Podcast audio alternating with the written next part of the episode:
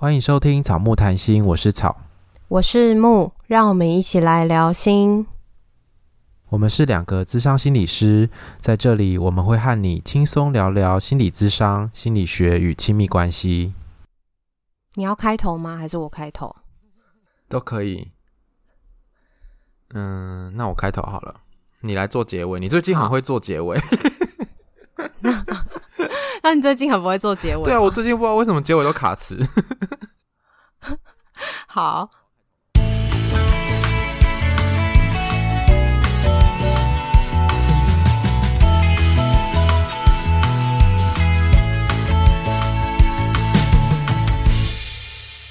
本集音乐由 OU Music 提供。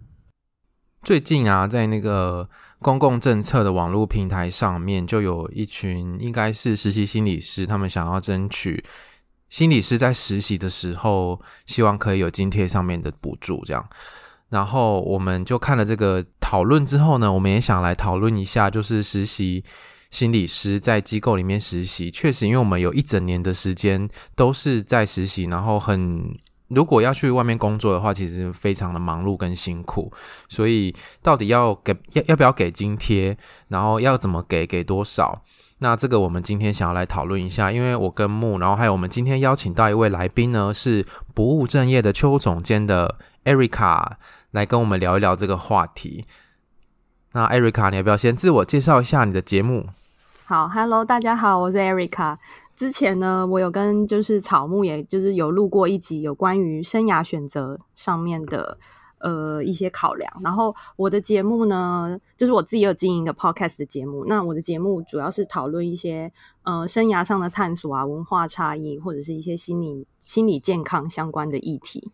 之前 Erica 其实有出现在我们那个过年录音吗？新年录音那集是什么？那集第几集？对对对，新年。那集我看一下第几集？哦，二零二二第一集，或是二零二一最后一集？啊，应该是二零二二第一集。之前 Erica 其实已经有出现在我们二零二二的第一集过，不知道大家有没有印象？然后我们今天就是非常正式的邀请 Erica 来跟我们一起合作录录一下这个主题。真的等很久了呢，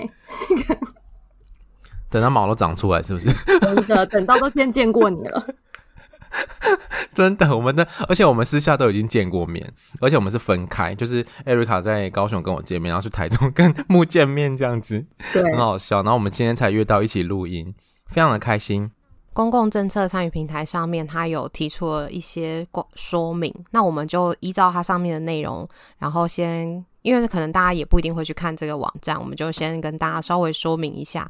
然后我们会从不同的角度，从实习生的角度，从学校，因为我们之前都在学校实习，或者是草现在也在经营咨商所，或者是我在咨商所工作，我们会从不同的角度去谈这件事情。心理师实习的时候要不要给予津贴？那它上面的提议的内容或是建议的事项是讲到台湾心理师的教育养成相当的长，如果以本科系来说，大学四年加上硕士三年的时间，那很多时间是需要做兼职实习跟全职实习。实习的时候是要做个别咨商的接案啊，做行政、带团体咨商，还有心理测验的施测等等的，这些实习皆是不给薪的实习，但实习心理师这个时候的生活可能只能靠家里的支出或者是零碎的打工实现，对一个教育养成而言不是一件好事。在台湾甚至出现家里要资本够厚才能养出一个心理师这样的话，可见漫长养成教育中确实需要给实习学生、给实习心理师部分的生活津贴以维持生活。但是我看到这句话，我真的觉得非常认同。诶，就是如果你真的非常非常的有经济压力，要成为一个心理师，那你真的会非常辛苦。而且这又是在一个硕士的阶段，也就是你在实习的时候，你差不多至少应该二十五岁了。然后二十五岁，你的同学们都在赚钱，然后都在存他人生的第一桶金，然后结果你还在跟 伸手跟父母要钱的阶段，这样子，因为你在。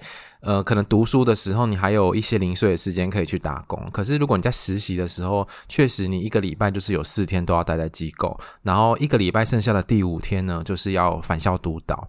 所以其实要再去打工会蛮辛苦的。家里要资本够厚才能养出心理师，这句话我觉得，因为就我们之前跟大家分享的心理的相关专业，其实需要很多的专业的培训。这个专业培训也不只是在实习的期间，你毕业之后也是一年，也是要好多积分去上课。我看到 Erica 的动态，是不是有讲到你的积分已经付诸流水了？对，那个积分就是跟大家说明一下，就是如果啊，你今天歇业超过两年的话，你以前的那些积分就是完全都不算。对，只要两年哦。就是整个要重来，你之前那些就是放水流，而且我记得我们那我们好像是一百二十个吧，然后我就查了一下，我已经有九十二个嘞，我根本就是已经要 达标了，三分之二了，没有了耶，对啊，好悲伤，我真的也很想哭，很悲伤。然后他就说，如果你你歇业两年之后，你要再度直登的话，你要在你直登的前一年，就是呃积满二十个学分，就是你从那二十个学分开始算，好悲惨，以前都没了。它是不是也是一种把关？就是要让你如果歇业很久，就是我们职业都是要做职业登记，歇业代表你现在没有在做心理师这个工作。嗯、那如果你隔了两年再回来，那你可能需要先受一些训练，才能够一个稍微的准备嘛。对所谓非专业的人，就是行政制度来说，他们会觉得这样好像比较有把关。对，可可能是这样子吧。不然你就是歇业个十年以后，然后再回来，然后可能你已经生疏了，但是你还是领在用心理师的证照在执业这样子，就是要帮你暖身一下的意思。对对对，因为在就是医师，因为我们是医师人员嘛，然后其实医师人员一直都有，就算是不管护理师啊、药师，其实都一直有在要求要继续教育学分这件事嘛。就是你必须要一直去进修，这样那些其实也都是花费啊。我们缴工那个心理师工会的钱，因为我看最近刚缴，我就觉得心好痛。就是一直要缴钱，嗯、因为其实我们我们也不是家里资本够厚的人，所以我们自己觉得在这个过程中真的也是蛮辛苦的。所以如果要走这一行，真的是要走一个赚钱的路线。我记得以前在。呃，念书的时候，老师就会说你不要走这一行，因为这一行真的能赚钱的人，赚大钱的人就是少数的。你看到台面上的那些人，嗯、底下真的是没有，认真没有。底下那个金字塔底下很少。然后你要说你呃考到证照毕业之后就可以找到工作吗？嗯、没有哦，就是一年可能。考试通过三四百人，但是职缺并没有三四百个职缺这么多，说不定连三四十个都没有，有真的。哎、欸，所以其实有人最近在问我说要考研究所这件事，我就会先问他说：“你缺钱吗？” 或者是你要做好一个心理准备，就是你没有钱，可是读书边读书这样会很辛苦。对，就可能真的是要存钱。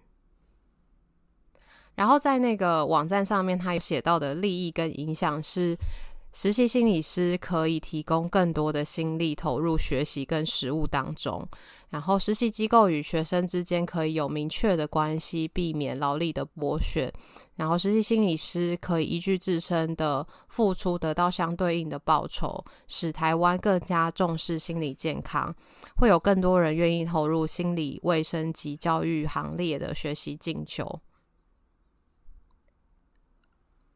我觉得这个论点有一点薄弱，不好意思。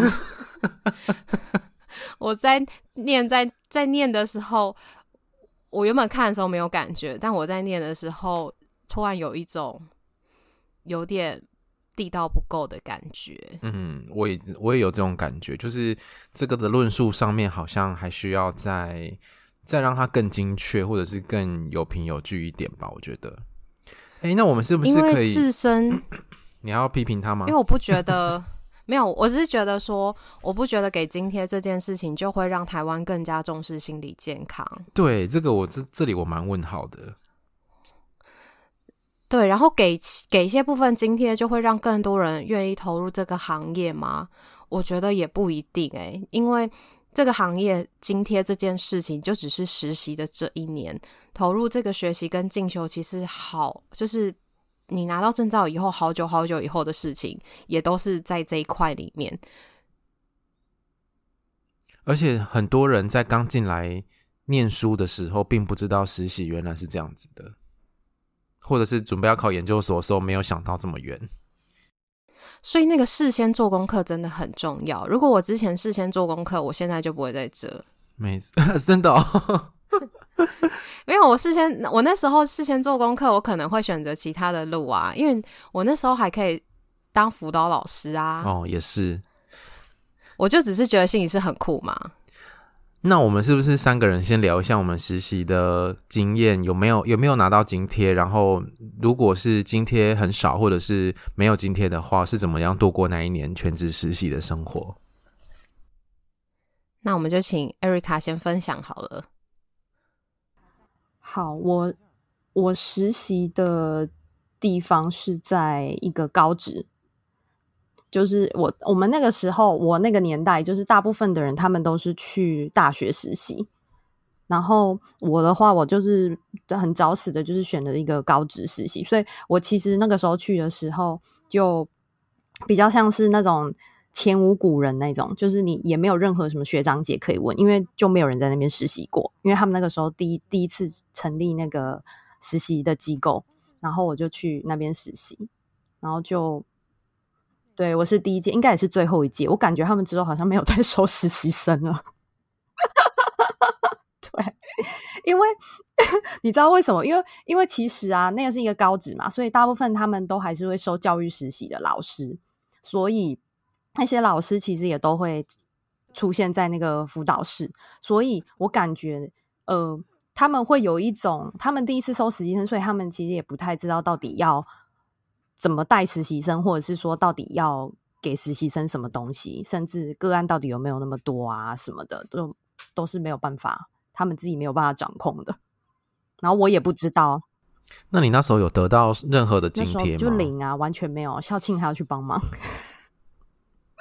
校庆理应该上班，这样很惨。对，就是完全没有，因为我觉得那个时候学校他们可能也是一种觉得我们给你机会实习，然后学校本来就不太可能有什么任何津贴，像大学可能还有什么教育部申请的一些计划案嘛，然后可能还会有一些钱。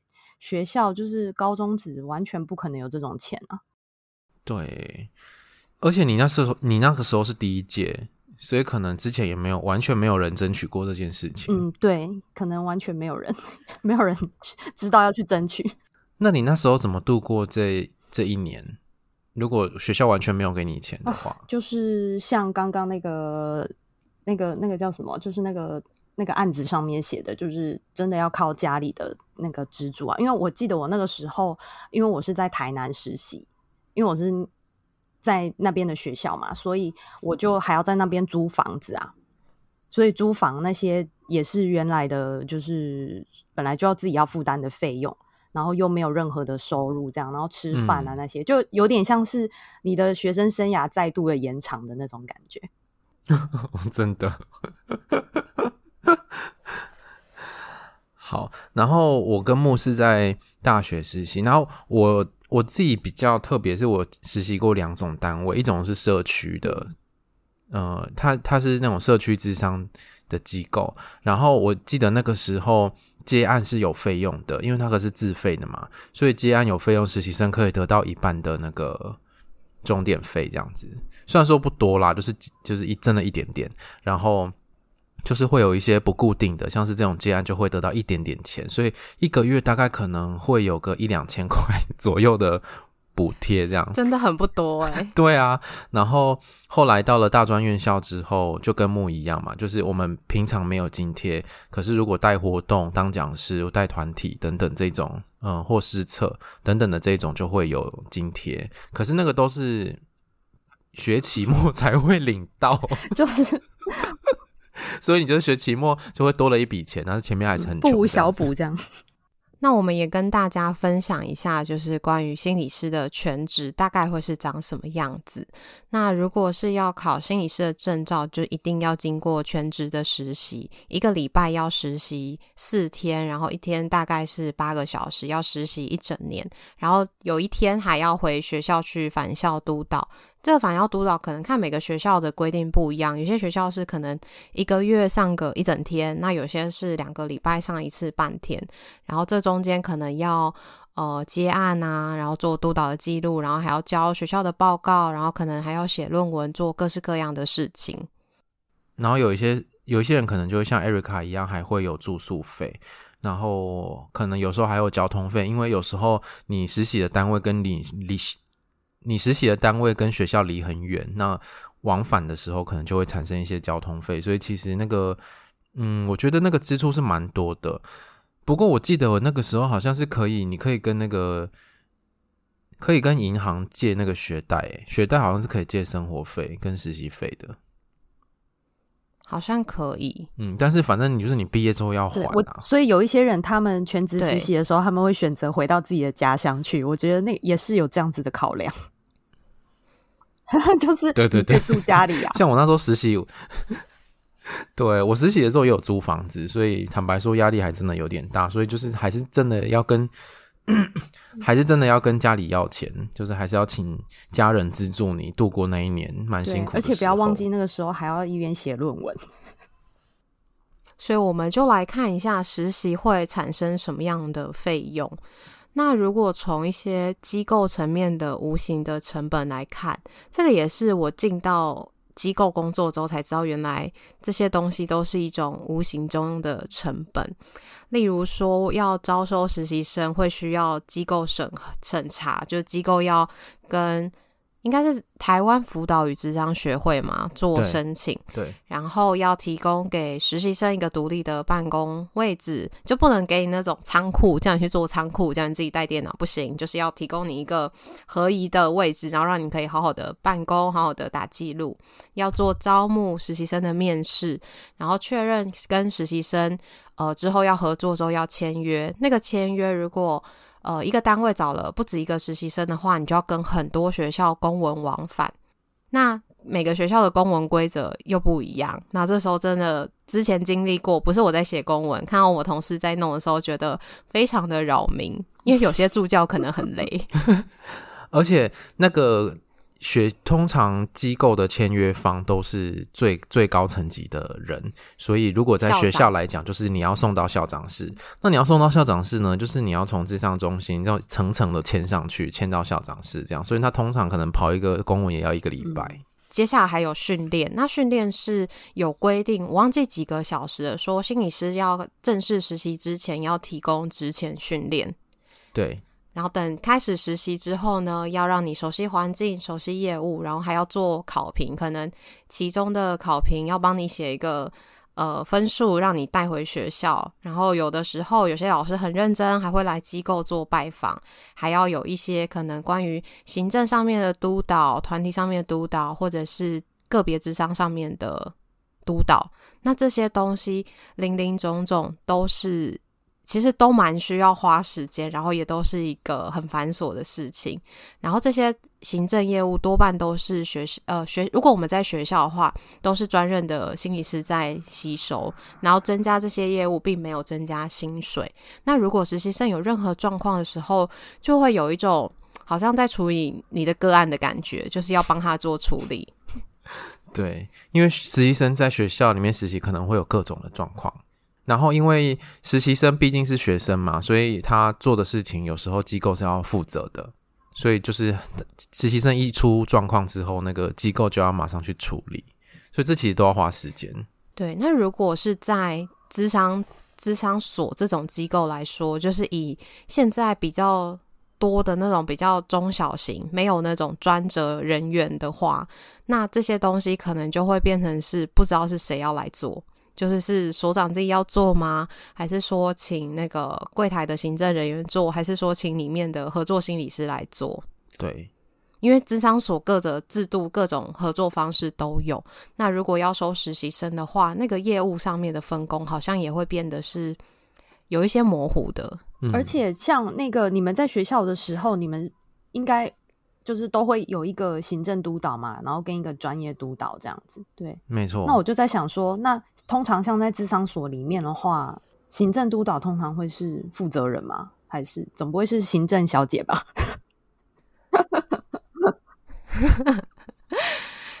这个就会变得很模糊。是如果在机构里面，如果他的所长是负责人，然后他又是有那个督导的身份的话，那他又会变成专业督导。那那行政督导要谁来做？但是又同时应该会有一个专业跟行政督导分开的两个角色。嗯、但某些机构会合在一起。所以就有点复杂，不过呃，就是专业督导有指定一定要是符合督导资格的心理师来担任，但是行政督导其实不一定，所以行政督导可以由机构内部去指派，看是谁要做，那有可能是单位所以很多时候会是机那个对单位主管，就单位主管有可能不是心理师，有可能是可能学校的主任啊，或者是学校的组长之类的。嗯对，那我以前在专任工作的时候，我也当过行政督导。那为什么是我呢？就是因为我那个时候是负责实习生招招募业务的心理师，就是 我就是吸收了你刚刚讲的一大串业务的那个人。那你你当时觉得苦吗？有繁琐吗？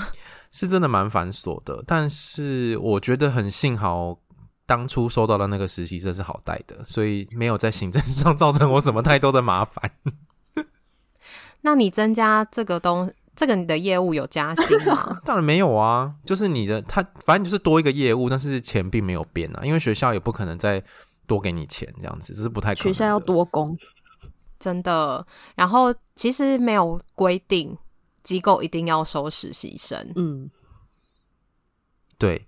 在我们就是列了这些，我们去看了一些相关资料，其实没有任何的法规规定，可能学校啊、智商所一定要收实习生这件事。所以可能有他们都会，比如说有时候有时候收，有时候没收，对不对？就是他们可以每一年自己决定的吧？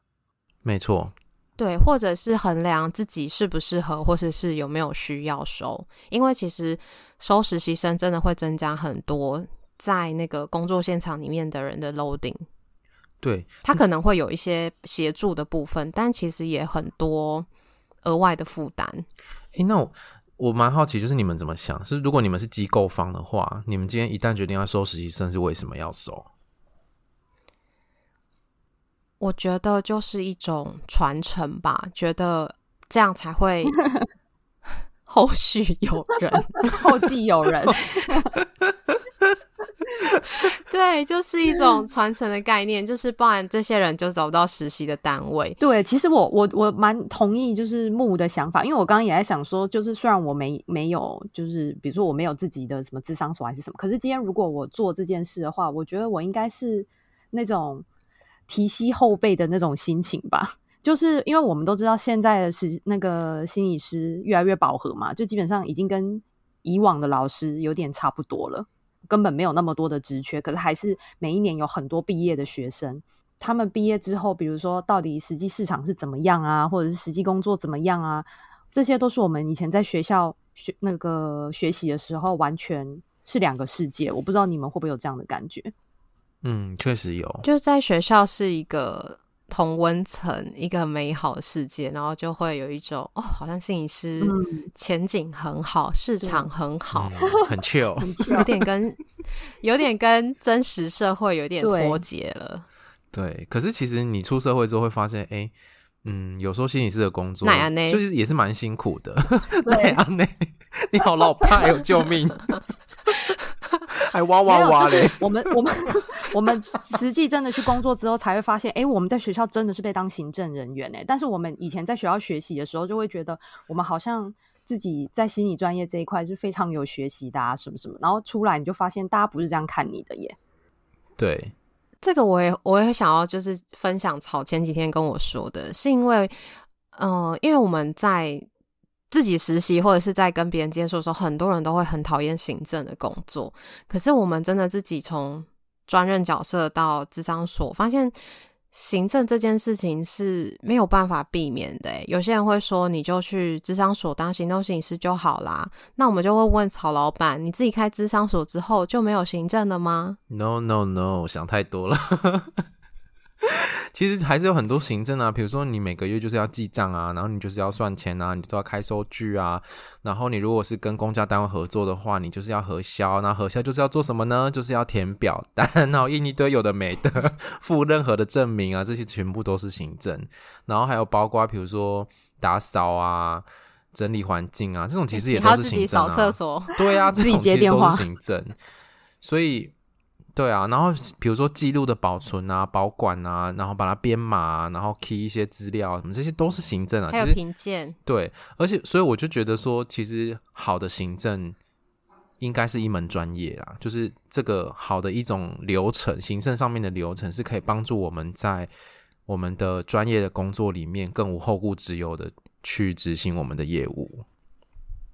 或者是这些专业的东西都是透过这些行政的繁琐去堆叠出来的。嗯，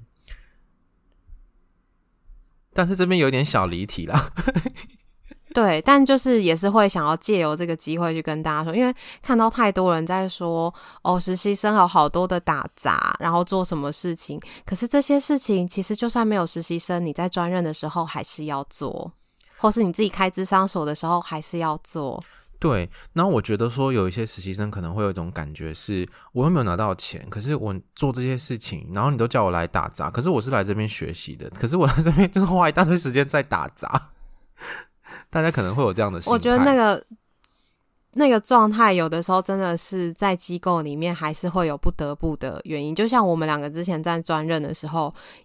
COVID 的时候，我们还不是要去量体温，可是这也不是我们的工作。但是我们在那个机环境里面，我们就得去做这件事情。嗯、没错，我想到没有，我想到我以前实习的时候，我每天都在订便当耶。然后，哎、欸，我们也会，因为我们也会轮流，所以每天就是我在那边订便当跟收钱，每天，然后选要吃什么这样子。这个我想应该也不会是实习生他们觉得。实习的时候应该做的工作吧？对，可是现实层面就是很多时候这种工作就是真的会丢给实习生做。所以如果刚刚那个问题，我觉得实习生的加入应该某种程度上也有分担了一些机构里面本来人力上该做的一些事情。我觉得，所以。对很多机构来说，应该会，或者会由工读生来做。对，对很多机构来说，应该有得到人力的感觉。而且，比如说一个实习生一周假设接八个案好了，然后他只要多到一个小时，所以其实这样换算起来，对机构来讲应该还是划算的。如果你的机构案量非常多的话。嗯只是说，我们刚刚其实有讲了很多很多无形的成本。那这些东西如果全部把它算进来的时候，像是我这种开智商所，我就会很认真的思考，我到底要不要收实习生？因为你工作量又更多。对，会让我工作量更多。而且，就像木之前常常讲的一句话，就是你叫实习生做，不如自己做比较快。因为你要跟他指导的时候，你真的很。要想怎么说，欸，哎，怎么说不能不会伤到他？怎么样又可以好好的表达你的意思？不会讲了之后，最后又长得不一样，那其实蛮烧脑的。嗯，没错。而且你有时候传达了之后，他也不一定做出来是你要的东西，所以那那中间的沟通其实也是也是一种成本。然后我们接下来要讲一下那个专业督导的部分，就是实习。实习心理师有被规定说，一年里面要五十个小时的专业督导。那这五十个小时，其实因为我们一般去找专业督导都是要付费的。那一般的行情可能是一千六、两千八。所以如果以一千六，我之前找的督导是两千五，哎，你的很贵耶。我觉得一千六、一千，现在还有一千六的吗？这在台北啊，很佛心吧？我觉得现在一千六很少哦，很很佛。那我的督导真的是大佛来着，哎。对，好，那我们算两千好了。那这样子算起来也要十万，欸，十万，对啊，你一年下来也要十万。那这个其实目前都是由机构去吸收的。那专业督导这个东西怎么产生的呢？就是我们现在台湾辅导咨商学会其实有规定，就是如果你要成为督导，其实他要拿到这个资格，首先呢，你必须要有三年职业的经历，然后接下来你要参加。辅导与咨商学会开设的四十八小时的课程，然后你要练习督导三十个小时，然后你督完学生之后，你要再去找督导讨论你那个督导的过程，要至少十个小时。那以上的学费跟督导的费用都由专业督导，就是这个心理师本人自己负担。所以，所以有没有那个专任心理师有够衰？好累哦。我们那时候在发动态的时候，就有一个专业摄影师私讯我们说：“你在说就是我啊，我就上那个训练，然后花那个时间，花那个钱，我就不知道为什么要当督导。”嗯，没错，因为就是被指派这个任务。嗯，然后这这是机构方产生的费用啊。那我觉得在实习生的这一端产生的费用，那当然就是实习生花一周四十个小时在，有四十吗？三十二个小时，一周三十二个小时在机构里面工作，然后有一些是专业的工作，有一些是行政上面的工作，这些时间跟心力其实也都是一些成本。所以，我们今天就是要来讨论说，那这个成本应该要由谁来负担？就是目前的状况是 没有人要去付这笔钱。我觉得太难了，因为呃，我在看这个。提案的时候，我就会想说，谁来付这笔钱？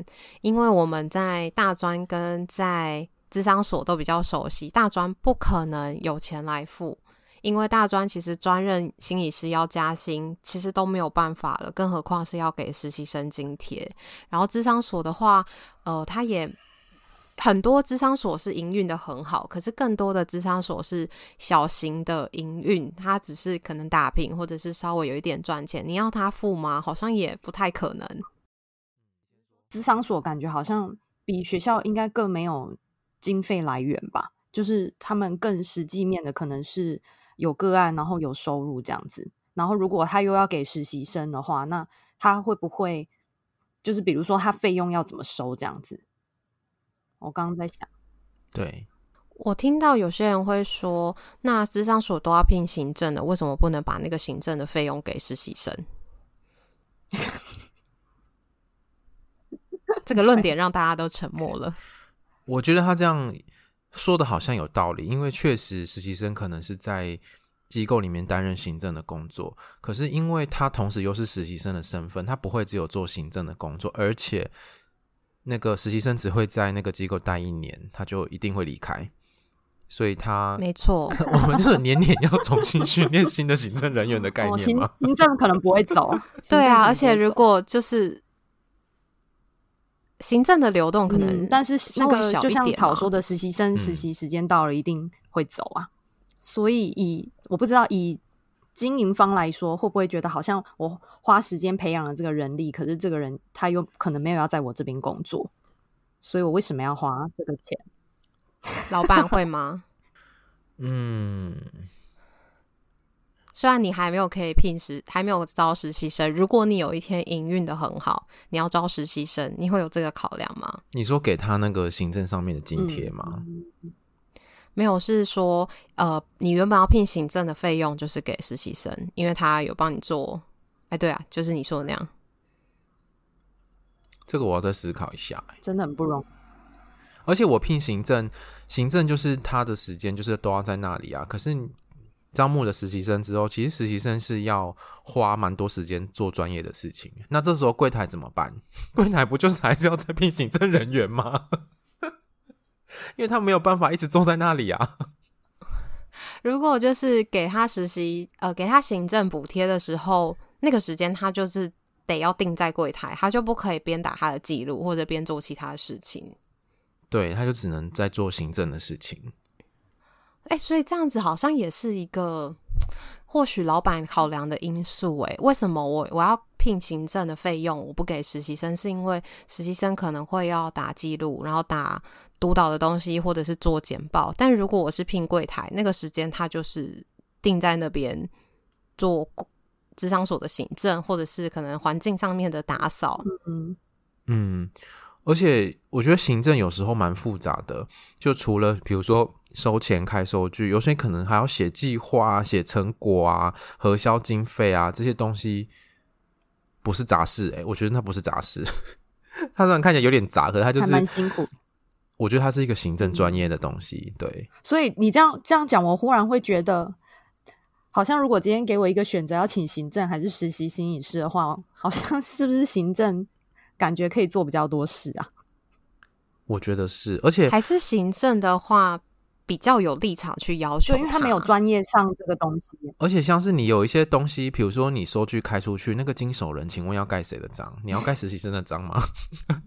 好像很奇怪，不能，应该不能盖实习生的章啊。可是如果是行政的话，应该是要盖负责人的章吧？没有，就是有一个经手人嘛，就是你收钱的那个人是谁啊？Oh. 那要盖实习生的章吗？实习生要对这个发票负责吗？而且，而且可能每一年都不同的实习生要做不同的章。对啊，然后呢？这笔钱出问题，我要找谁啊？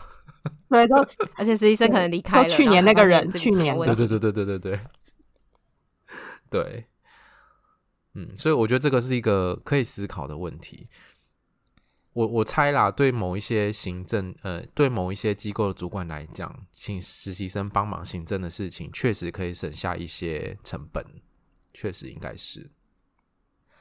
但我觉得那是可能，或许他们假定的这些情况是那种营运很好的咨商所，或者是会比较压榨实习生的一些单位。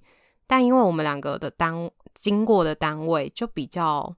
没有这样的状况，我不知道 Erica 经过的，你实习过的单位有没有那种压榨实习生的？我觉得压榨倒是还好，可是我记得我那个时候在实习的时候，嗯，我做那个，比如说我们要办活动嘛，然后就需要做一些什么简章啊，吸引学生来。然后我记得我那个时候花非常多的时间在设计那个简章，就是。我做到我都怀疑我是不是在，我是设计系的，就是那个好像是我的主管，然后 我要设计那个海报，然后给他，然后他会说你这个字太小了，这个怎么样？回去再重做。然后我就一直在一直在重做那个海报耶，然后就有一种怀疑自己到底在这边在做什么的那种感觉。但我就想说，其他大家应该海报就是这样出去就好了，可是我一直在这边修这些东西，那个是我还蛮深刻的印象。我觉得这个东西感觉就是看那个主管因人而异，嗯、因为我也听过我的朋友在工作的时候，那个 Word 的文书被主管定了好久，他就是说什么，呃。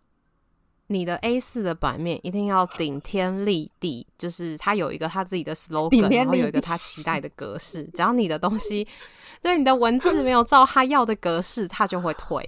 就是你的格式要怎么摆，然后还有一个一套他自己的标准。所以我觉得这有的时候，或许实习生，或许可能专任人员，或者是行政人员，可能也都会遇到。你的主管对于那种行政海报、一些所谓档案这种东西，有一些自己的要求。嗯。不过，我想 Erica 的状况应该就是就是像这种做海报的事情，应该专任都不要做，然后就丢给实习生做，然后你就得一直做，一直做，然后又一直被刁。对，但是回头想想之后，就我不知道是不是可能有学过那些东西还是什么的，就我就会觉得确实啦，行政在做些这些事情上还是蛮重要的，因为当我们实际真的出去工作之后啊，就会发现专业工作很重要，但是行政工作。如果你在一个机构里面的话，大家会把它看得更重要。对，而且会做海报的能力很吃香，或是现在可能还需要做小编啊什么之类的。你看，像我们做 Podcast 还不是要做图？对啊，然后我们。像是就是比如说你在智商所，你要经营那个人家的粉砖，你可能要写文案的能力啊，然后要做图的能力啊，这些其实也都不是我们专业训练里面本来有的东西。感觉都是从实习里面的一些行政慢慢去磨出来的。对，我确实也有听过有一些机构是剥削实习生，我我有听过有一种智商所，它是里面没有专任，然后也没有行政的柜台，它里面就是只有兼任心理师。那兼任心理师大部分负责的工作就是接案跟把自己的记录写好嘛，就是他们里面会招聘好几个实习的心理师，然后把所有的行政工作全部都包下来，这样子。这种这种状况，我就会觉得好像有一点在呃，把里面原本缺的人力用实习生来补，可是因为不用给实习生钱，所以这样子好像省下了蛮多行政上面的费用。我自己是觉得这样子的做法有点不太妥啦。如果是在机构的话，我的案量他会帮我想办法，不用叫我自己想办法的话，我可以接受。你说作为一种条件交换，因为我们实习是要三百六吗？对，还是三百六，三百六，三百六十个小时，一年三百六十小时，然后你这样除下来，一周要八个小时，一周八个小时给实习生，然后你如果有四个实习生好了，要有一周要有三十二个。个案进来，然后又不包含个案流失、个案请假，那要多少案啊？很多在智商所工那个实习的人都要为了那个案量烦恼，甚至有一些他们可能要自己去跟附近的学校去合作，说：“哎，我可以免费来帮你接案，然后要算时数。”这样，你有听过这个吗？我有，我有听过、欸，哎，没有、欸。而且我一直在想，有一些。就是机构他们，比如说智商所啊，他们收实习生，然后实习生如果接了，比如说就像你们说的自费案嘛，那通常他们也会让实习生收费吗？比如说收就收比较少的钱吗？那个会像是收场地费，可能五百六百不等，差不多。目前看很多都是五百到八百这个范围，嗯，会有那个行政跟什么场地费之类的。嗯，所以回到刚刚那一题是费用应该由谁来承担？因为目前的状况好像就是实习生的那个工资的部分就是实习生自己吸收了嘛，因为他不会拿到钱。然后像是督导的费用，或是产生的行政上面的费用，应该就是机构方承担了。可是这样讲完之后，好像这样平衡一下，各取好像各两端都各自有自己的付付出。哎，对啊。然后如果现在实习生想要拿津贴的，就是他的工资的部分，希望可以得到钱，那这笔钱会有要由谁来支出？就是像是之前你说的那个教育实习的那些，就是老师要去实习的，这是他们要求教育部编列计划、编列经费来支应这笔钱嘛？可是我们的卫福部有可能编列这笔钱吗？可是你要这样说，其实实习心理师他其实是在一个灰色地带，因为如果你是在学校里面还是学生身份，他又是归教育部管。对，但是你的实习的考试又是卫福部的考试，所以就会应该就会有两边会踢皮球。没有啊，就依照我对那个公家机关的猜测，就两边就会踢皮球。我觉得哦，他们还在学校啊，应该就是教育部管，然后教育部就会说，可是他是你们医师人员啊，应该就是卫福部管。对，我觉得很有可能。然后没有人要主动说，来来来，心理师的实习今天我来负责，不可能。嗯嗯，对。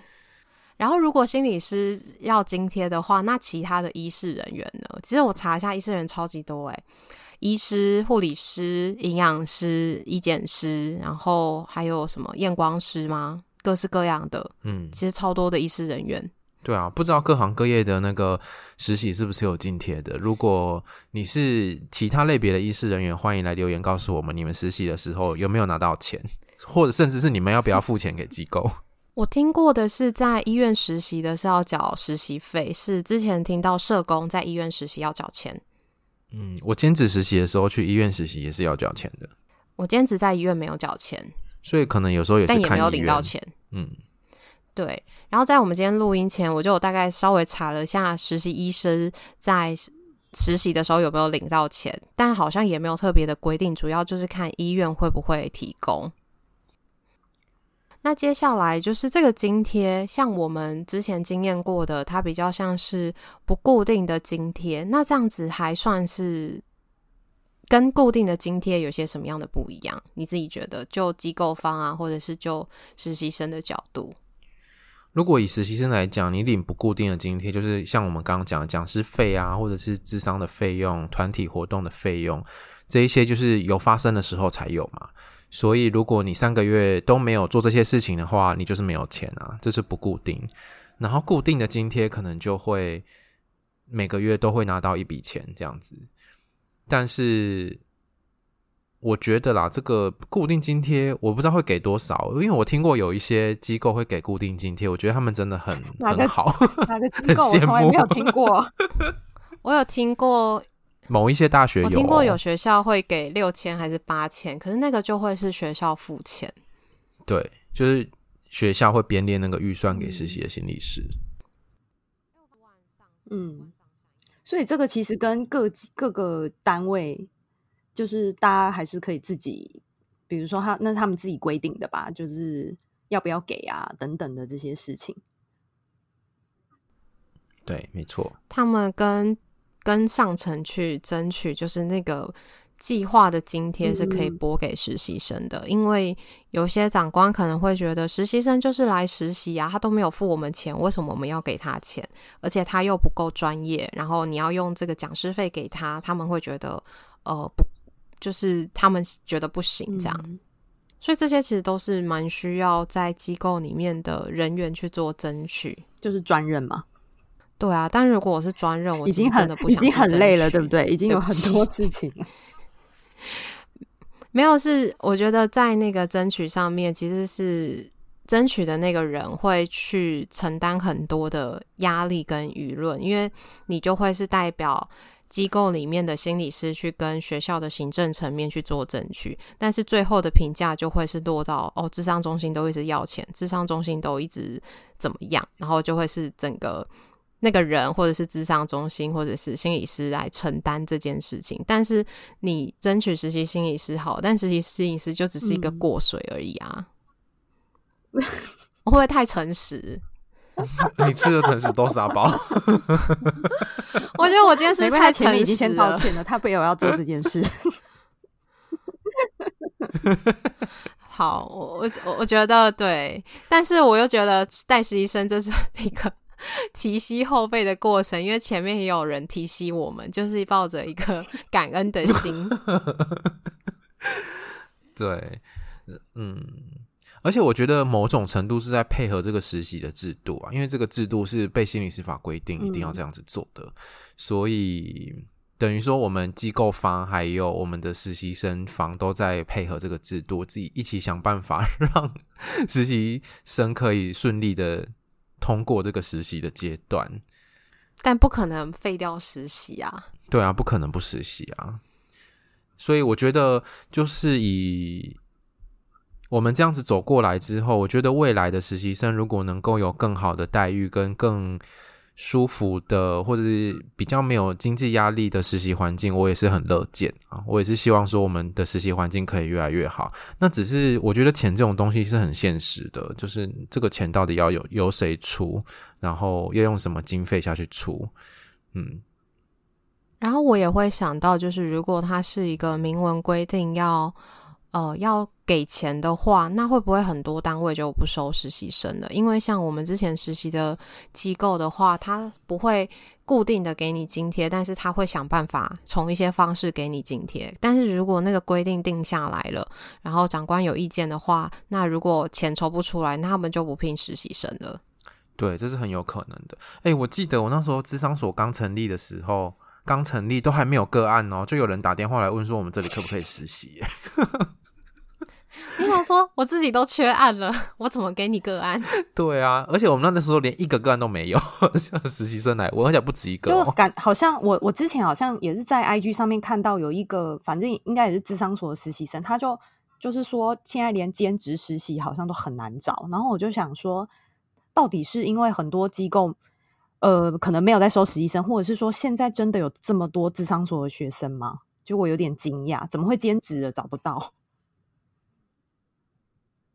因为兼职，我知道你，你今天他，你今天他今天是吃了什么立场？就是让我们知道老板的想法。但我因为我实习的时候没有被压榨，所以就就还好。会这样说，是因为兼职其实来的时间很少，嗯嗯、然后你要训练，然后如果有任何的事情，可能。如果在我们熟悉的大专好，个案的状况很多。那如果有任何要可能各管的讨论，有任何状况要处理的话，其实是跟实习生兼职的合作是会比较麻烦的。而且因为通常我们的制度是先兼职再全职，嗯、所以通常兼职都是实习的第一站。那实习的第一站就是你刚从学校里面读了一些东西，你要马上上战上战场的这种概念。嗯所以我觉得兼职实习应该是比较难，而且每一个学校 好像兼职实习的时间好像不太一样，对不对？我印象中有对有一些半年，有一些好像一年级，然后我有听过就是不同的就是年级，然后去做兼职实习的。有，因为兼职其实好像只有一周可能八个小时吧。那八个小时的话，其实你如果是一整天来，跟你是分两次来，那其实感觉好像。要给你一个固定的位置吗？嗯、好像也不是。可是如果没有给你一个固定位置，你来又没有地方，而且好像也不能交派交派什么工作任务，对，对不对？因为你今天没做完，可能要下个礼拜才会来做。对，或者是就是你没做完，然后交派工作给你的人要自己默默，所以就像那个木刚说的，就是干、啊、脆自己做好了。对，没错。对。因为你又要等一周，有没有？然后这个工作，这个东西可能要三十个小时，他就花个一个月才做完，然后还要扣掉他结案写记录的时间，怎么办？糟糕了。因为我觉得对机构方来讲，收兼职的实习生应该是辛苦的成分比较多啦。嗯、而且我们又要配合学校的各种规定，诶，因为学校会想要保护他们的学生，所以他们在签约上面就会有各种条款是要保护学生的。对，对，它上面也会写说，就是呃，不能够可能收钱啊，不能够什么什么，就是会写一些他们的期待。对啊，然后要提供多少的时数，多少直接服务、间接服务，然后你要带团体要带几个小时，什么什么的，这样。好，那我们好像也聊的差不多了，嗯，所以我们的结论是，我们的结论是，其实没有结论，我们从了不同的角度让大家知道这件事情可能有哪一些考量，或者是有哪一些东西无形的成本是我们经过实习之后，或者是我们在这个角色之后才知道原来有这些成本。或者是有这些繁琐的程序，那不管怎么样，大家 就加油。就 就是有钱很好，但是没钱也要努力这样子。如果你真的想成为一位心理师，对，嗯，那我我觉得工作以后会更没钱。